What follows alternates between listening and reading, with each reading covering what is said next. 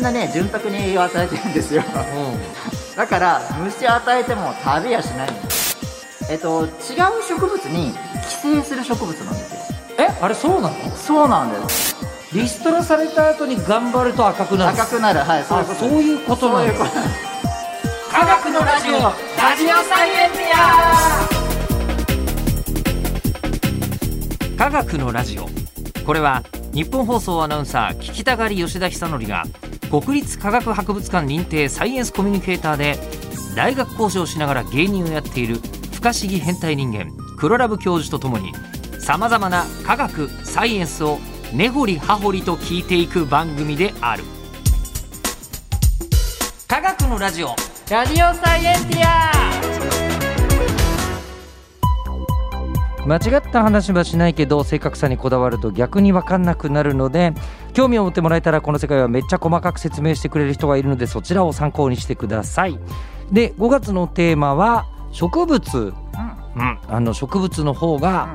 むしろすげえといやもう本当すごいですねだって道端に最先端マシンがう、うん、落ちてるんですよしかも落ちて自己る増殖するそうなんで盗まれないんだろうと思ったんですよね そうねおう盗まれるタイプのやつもあるけどね希少なやつだとあまでもやっぱすごい最先端で多分誰よりもハイテクなんでしょうね機械よりもだと思うんですけど、うんそれが生えてるのはやっぱすごいなって改めてこれかあの喋りながらうん自分でも再確認しましたやばいぞ植物というやばいぞ植物、ね、動けなくなったところから我々動けるようになったのかと思いきや逆でう、ん動いてたのはむしろダサく、うんずっとその場にいられるようにしてた植物すごいという。光合成様ですねね、はいということでその5月のテーマの植物最後は何でしょうか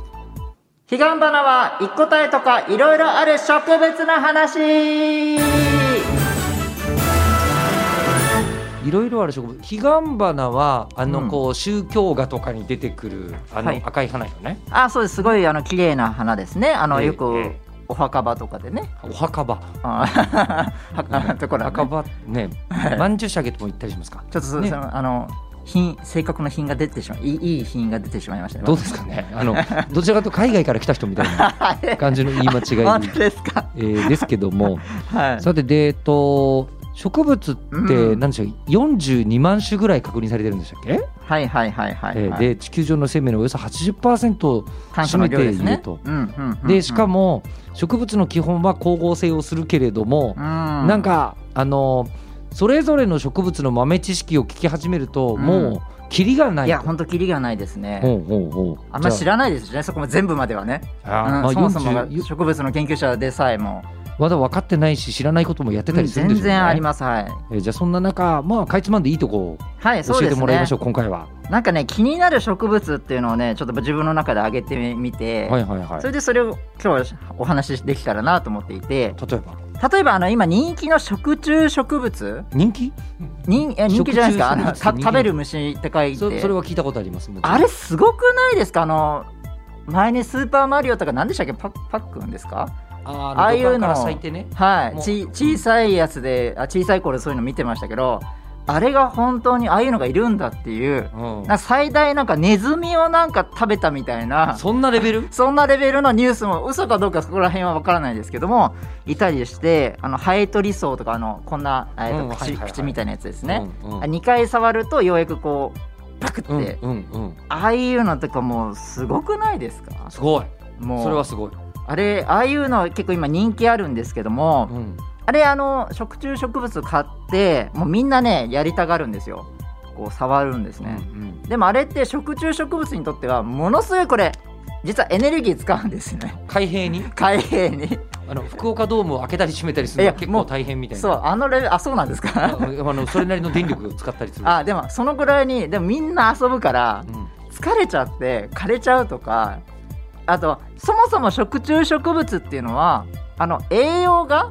ないところでしょうがないから光合成ではあのえ得られない有機物を得るために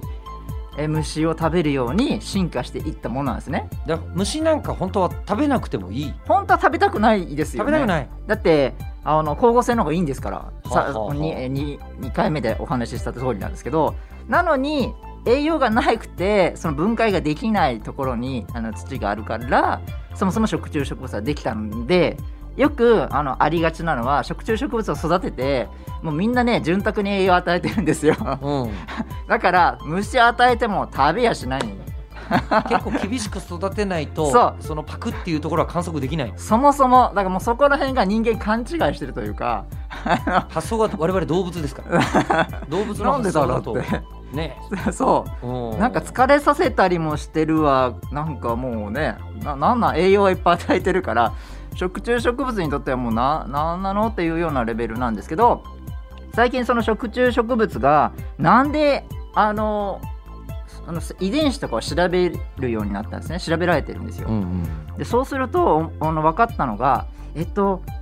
3回目でしたっけ植物は会話をするみたいなあの病原え菌とかのおにも病原菌も対応するようないろんな物質はいはをいはいはい出してるとか言ってたうん言ったと思うんですけどあの遺伝子があのあそこにある遺伝子がちょっと異常を起こしてなんかね遺伝子がコピーされちゃってそのコピーした遺伝子がその食べるものに食べるっていう機能に変化したっていうのが最近の研究でだんだん分かり始めてきたんですね。うんなのであななんで植物食虫植物っていうのはなんか独自な変形をしてるんだと思うんですけどなんかその防御反応が食べる方向にうん変化した、まあ食べるというかへ溶かしてるだけですけどね、うんうん食べてはない胃とかはないのであれなんですけどもそういう風に今分析されているっていうのが食虫植物であれ見てるともう食べるやつとか壺に落とすやつうん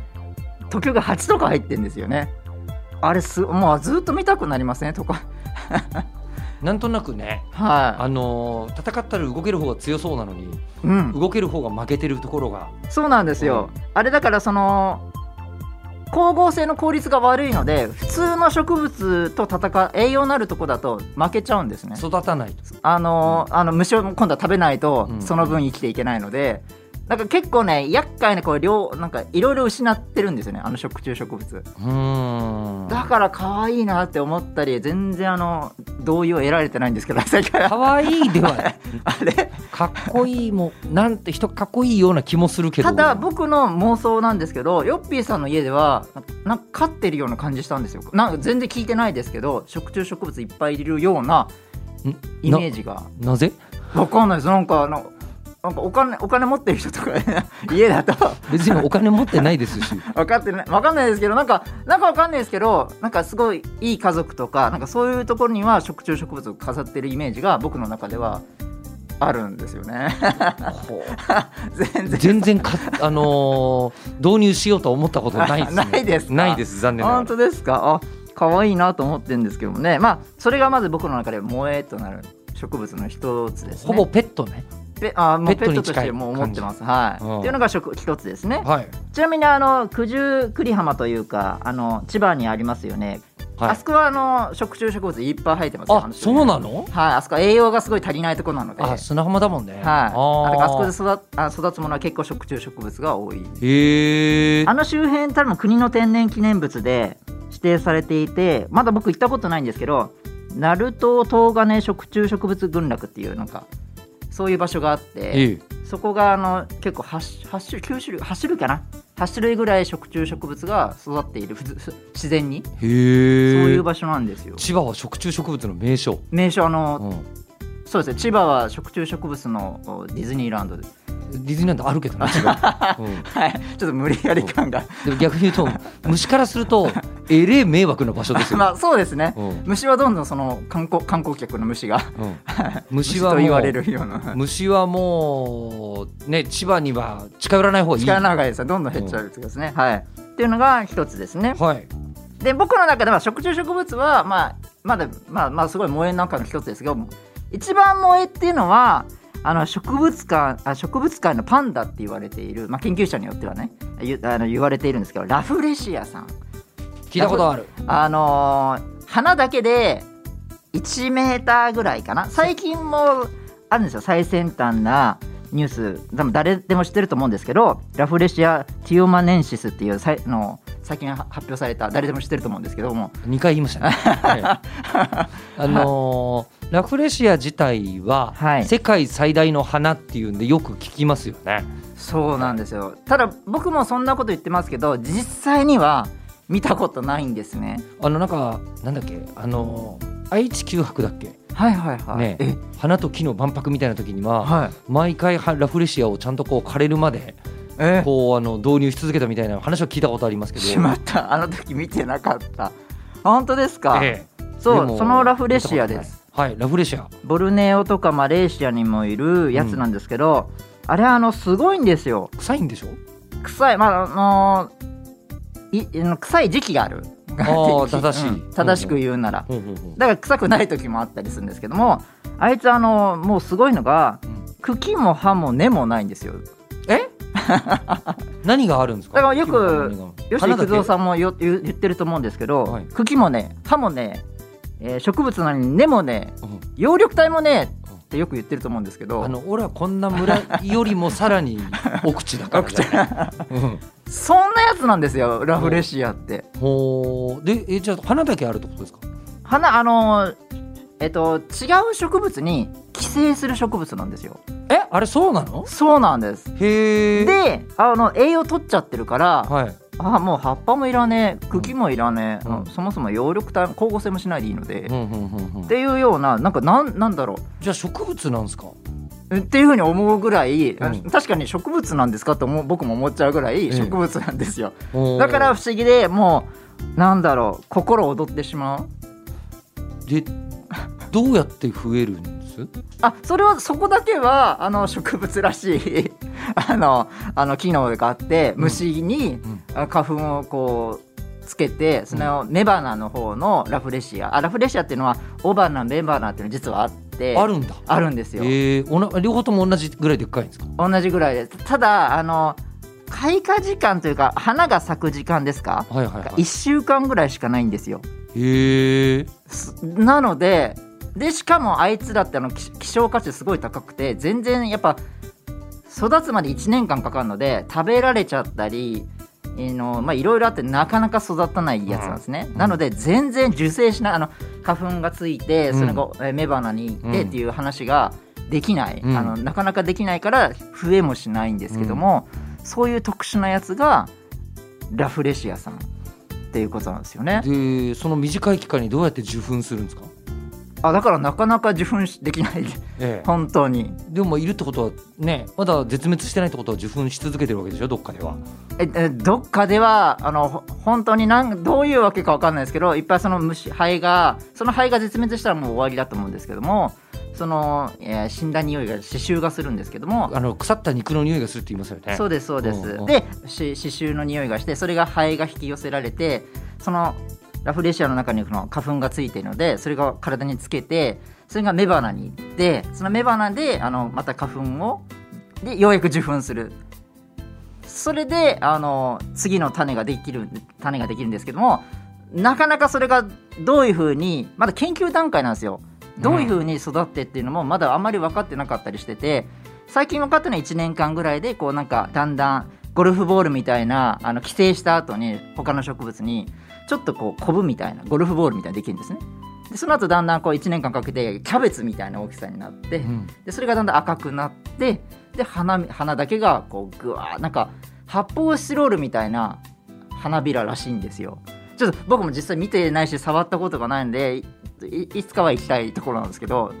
うん、ボルボルネーとかなるマレーシアとかそういうようなやつがラフレシアさんうんいやもう神秘すぎるわっていう感じでうんずっと思っていて最近この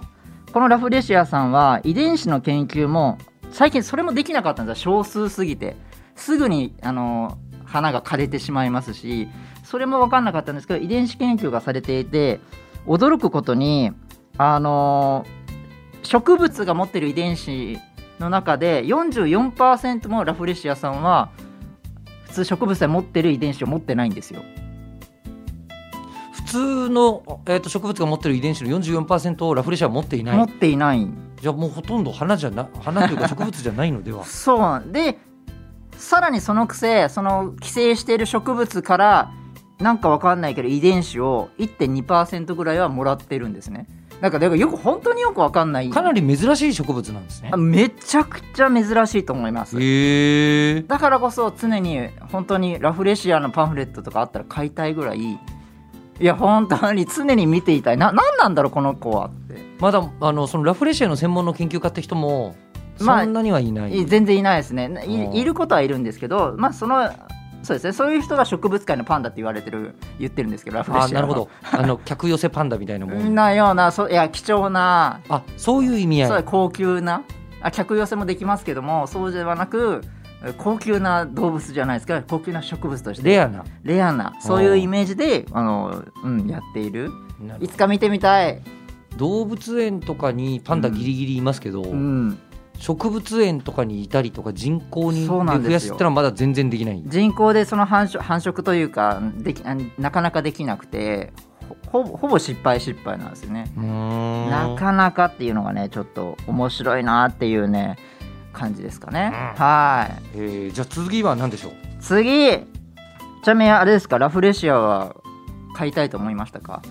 いあえ のラフレシア臭いんでしょあかそうだ臭い臭いですよ、そこかな問題はまあ、たまあのさ一瞬だけ臭いだけでその後はまたあの匂いしなくなるんですけどね一瞬でも臭いのよくない ですいやーダメかじゃあ次は何しようかなっていう感じですよね次はあ紅葉秋で秋は紅葉があると思うんですけども、はいはい、だから植物の葉っぱは、えっと、有機物を作る工場みたいなうんものなんですけども、で冬だと冬になるとやっぱりこう生産量が低下しちゃってうんつまり工場でいうとなんだろう生産する能力が減っちゃうので赤字に転落してるようなもんなんですよね冬はね冬は。うんでその糖の生産も下がってでも呼吸で糖は消費されていくのでエネルギーになるのででしかも葉っぱからは水分あのどんどん奪われるので、うんもうちょっとこの葉っぱ捨てた方が全体としては効率いいなっていうふうにうんあー植物は思う植物もいるんですね工場の、うんえっ、と 閉鎖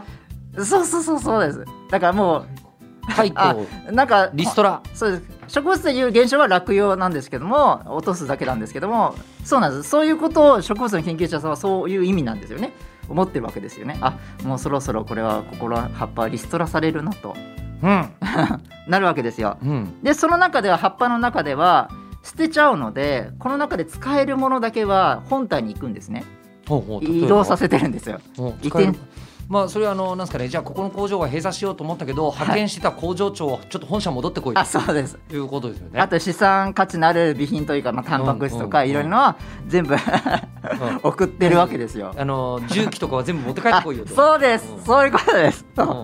んでそれでまあ全部持ってった後回収された後に、うん植物のその葉っぱと茎のところでこう理想って言ってあの要はもう遮断する壁が作られ組織が作られちゃうどういう字書くんですか？あの離れるっていう感じうんはいはいのあの地層の層字地層の層の重ねるで理想ですね層はいはいはい。でそこではもう水分と栄養分がもうなんだろう行き来できなくなっちゃうんですあよもうじゃあ本社との回線遮断します。遮断するんですうん。よ、うんか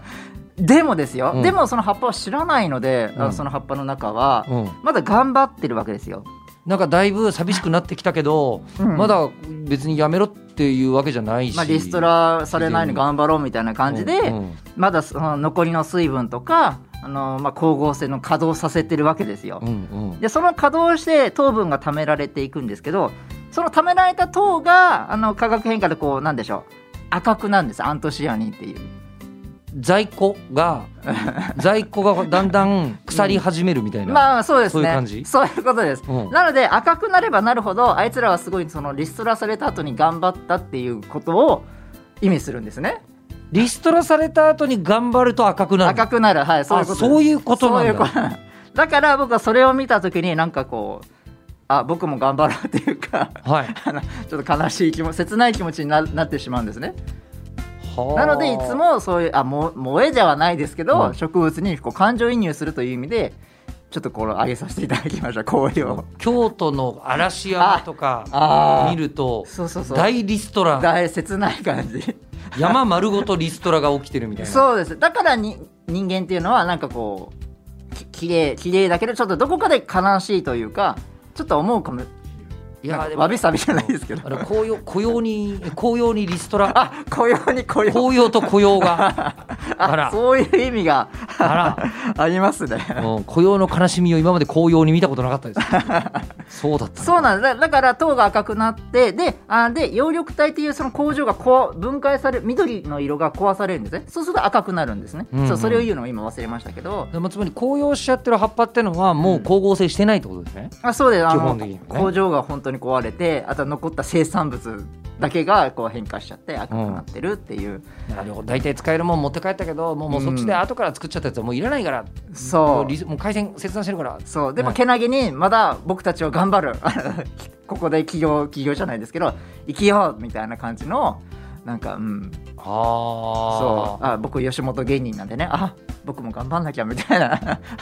思ってるわけですねなるほど、ど、はいそうなんですよそういうのがちょっと思ってあげさせていただきましたう、うん、そしてそうですね次はですね何あ次はですね題名にあった通り彼岸花でございますほあの赤く、まんじゅうしゃけねはいそうですね言いましたおがうんおお墓場でよく咲いてるお墓場、 はいうんやつですけどもあれですね実はあの